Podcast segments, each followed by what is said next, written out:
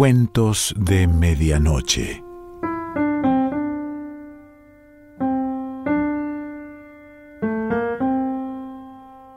El cuento de hoy se titula La loba y pertenece a Saki.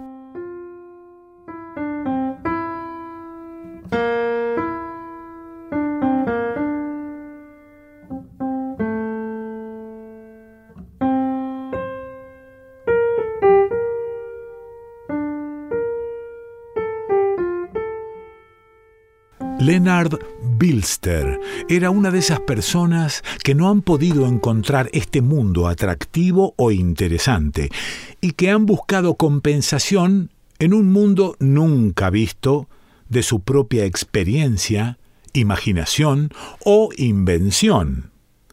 Los niños tienen éxito en esa clase de cosas pero se contentan con convencerse ellos mismos sin vulgarizar sus creencias tratando de convencer a los demás.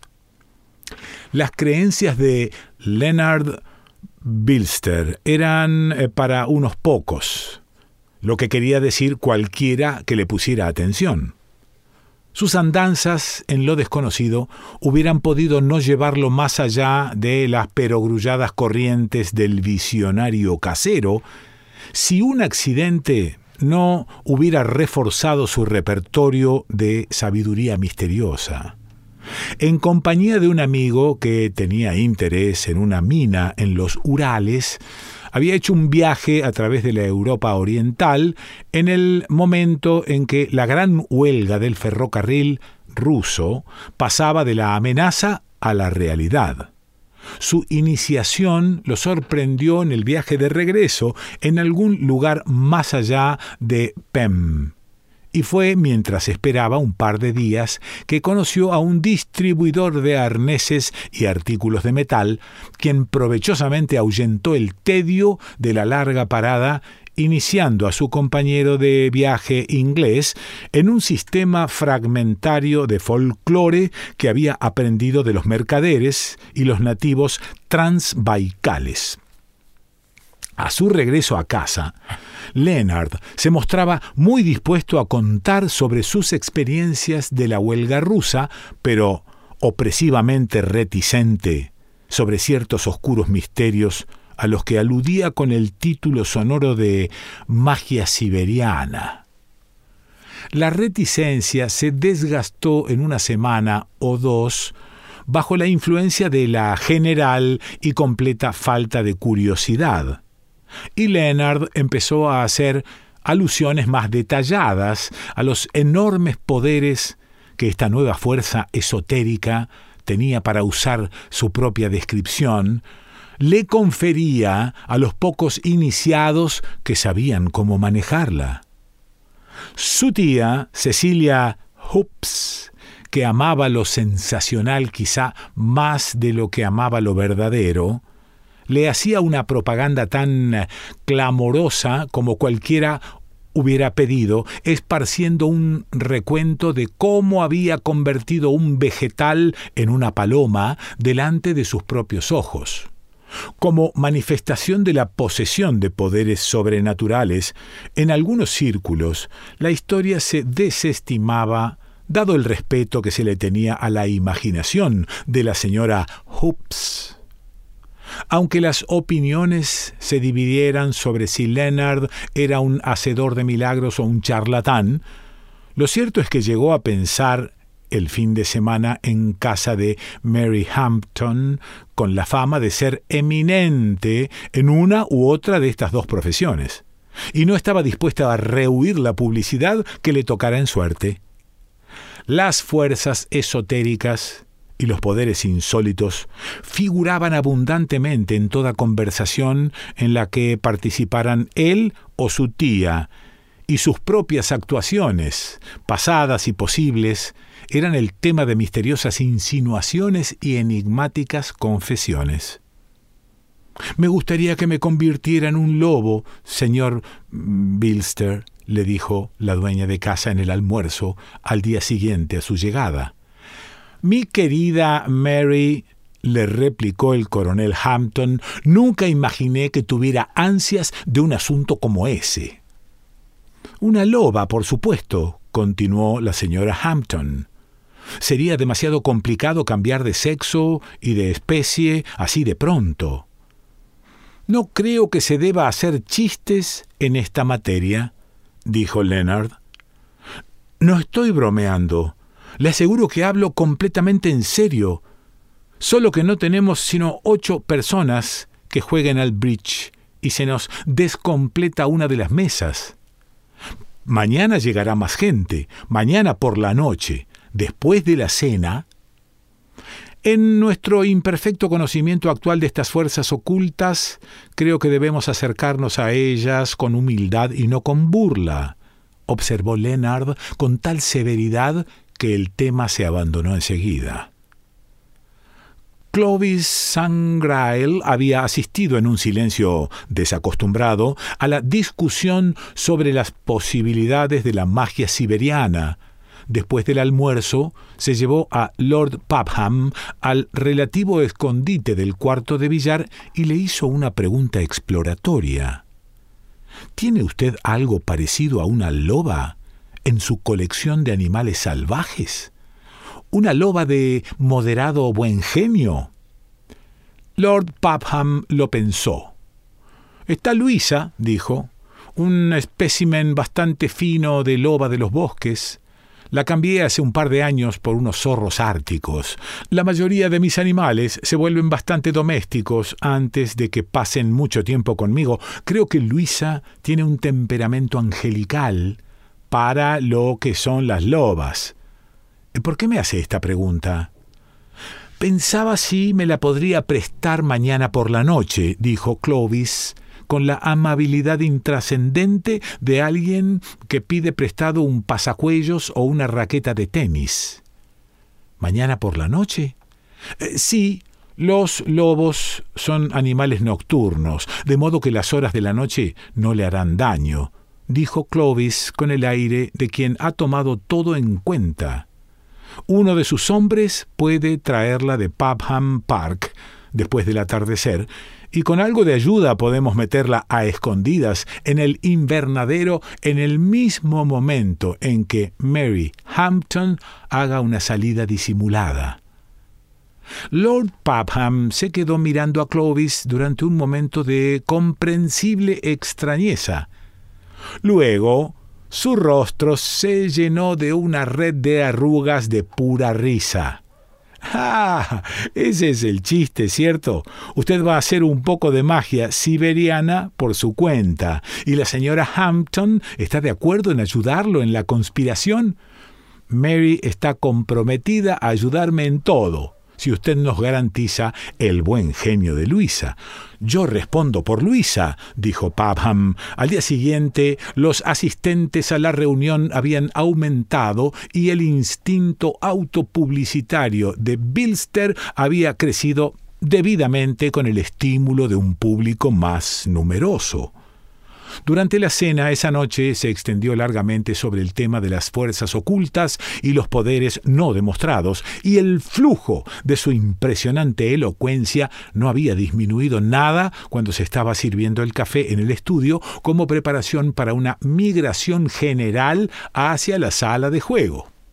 Su tía le aseguraba una atención respetuosa a sus declaraciones, pero su alma, amante de lo sensacional, ansiaba algo más dramático que la mera demostración verbal.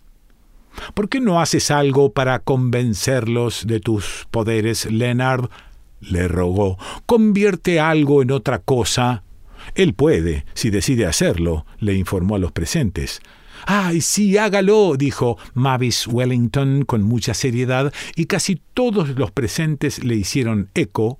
Hasta los que no creían que fuera posible estaban dispuestos a divertirse con un poco de prestidigitación de aficionado. Leonard sentía que algo tangible se esperaba de él.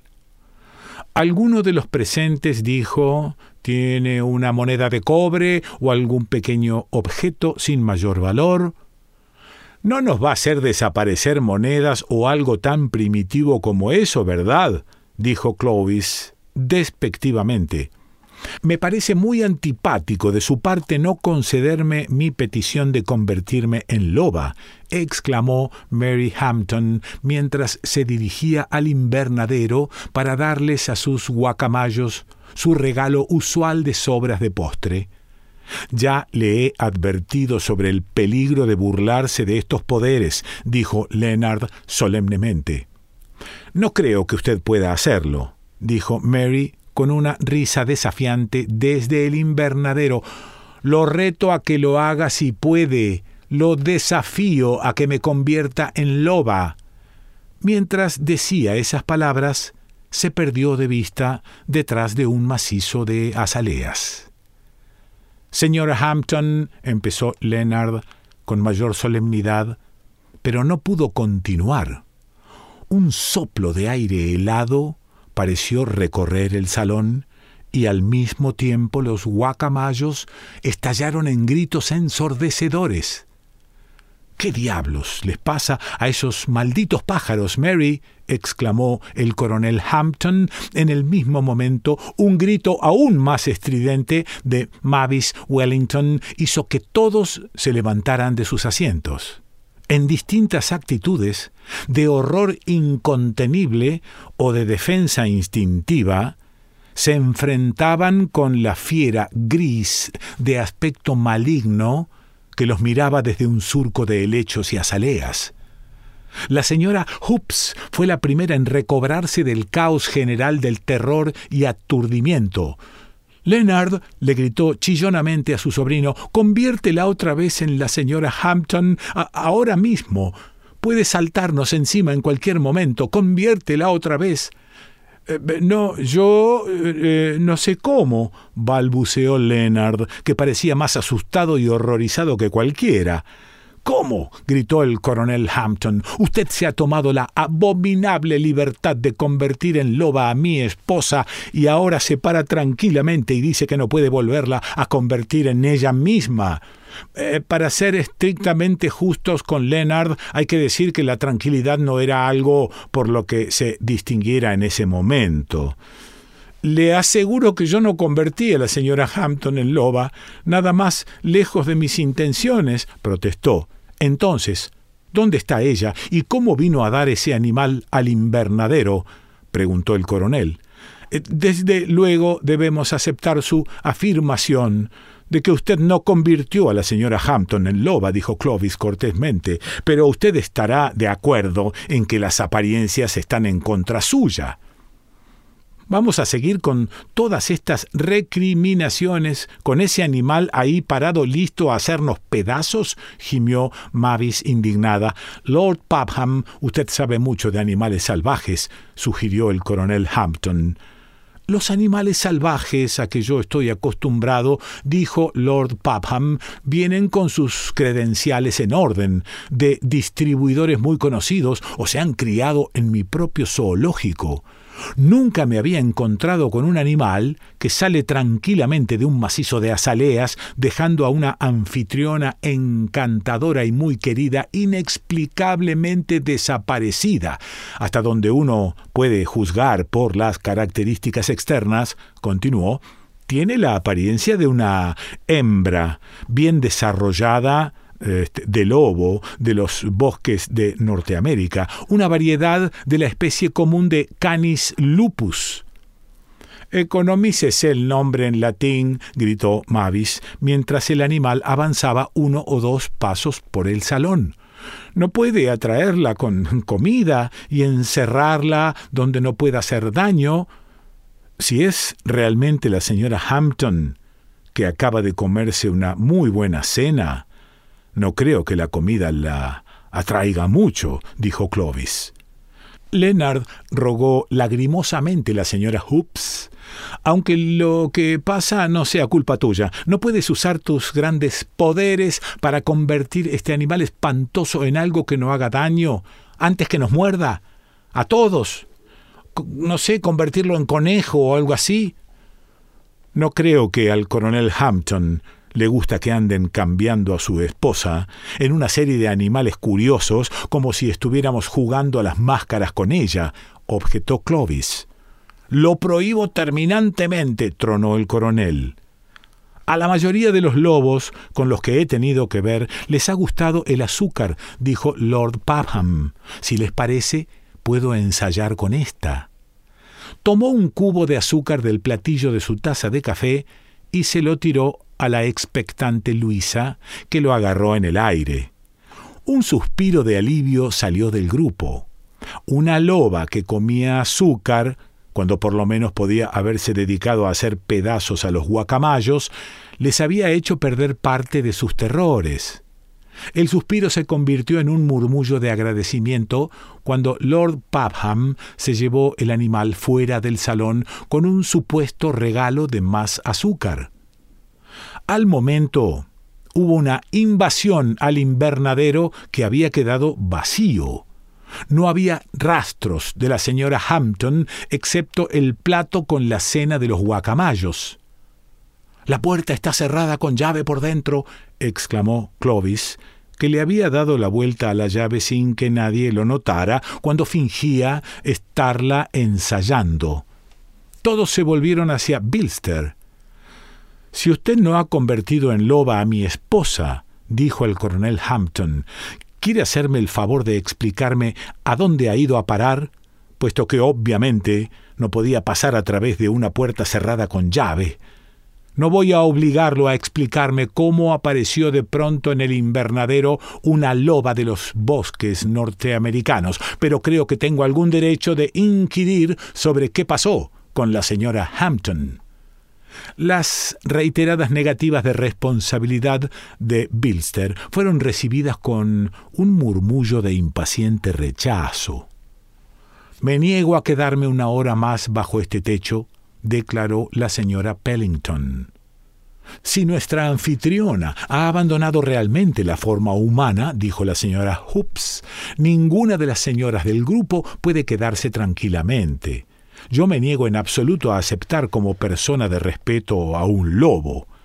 Es una loba, dijo Clovis para calmarla. No se discutió más cuál sería la etiqueta correcta de esas circunstancias poco usuales. La entrada súbita de Mary Hampton les quitó todo interés inmediato a la discusión. Alguien me ha hipnotizado, exclamó la señora Hampton enojada me encontré a mí misma en la repostería comiendo azúcar de la mano de Lord Papham. Odio que me hipnoticen y el doctor me ha prohibido el azúcar. Se le explicó la situación hasta donde era posible llamar a tal cosa explicación. Entonces usted realmente me convirtió en loba, señor Bilster, exclamó emocionada. Pero Leonard había quemado el navío en el que hubiera podido embarcarse en un mar de gloria. No pudo sino negar débilmente con la cabeza. Fui yo el que se tomó esa libertad, dijo Clovis.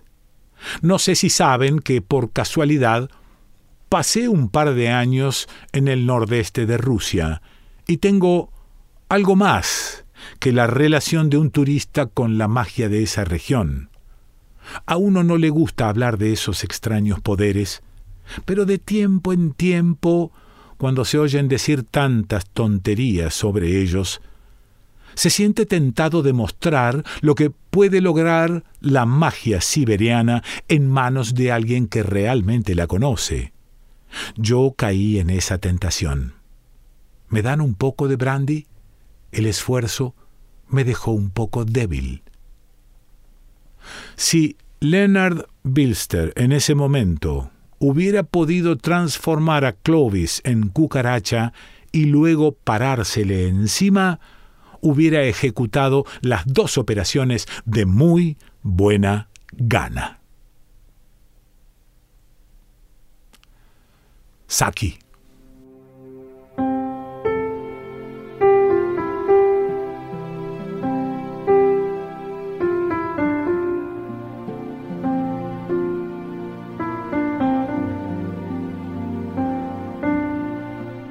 De Medianoche.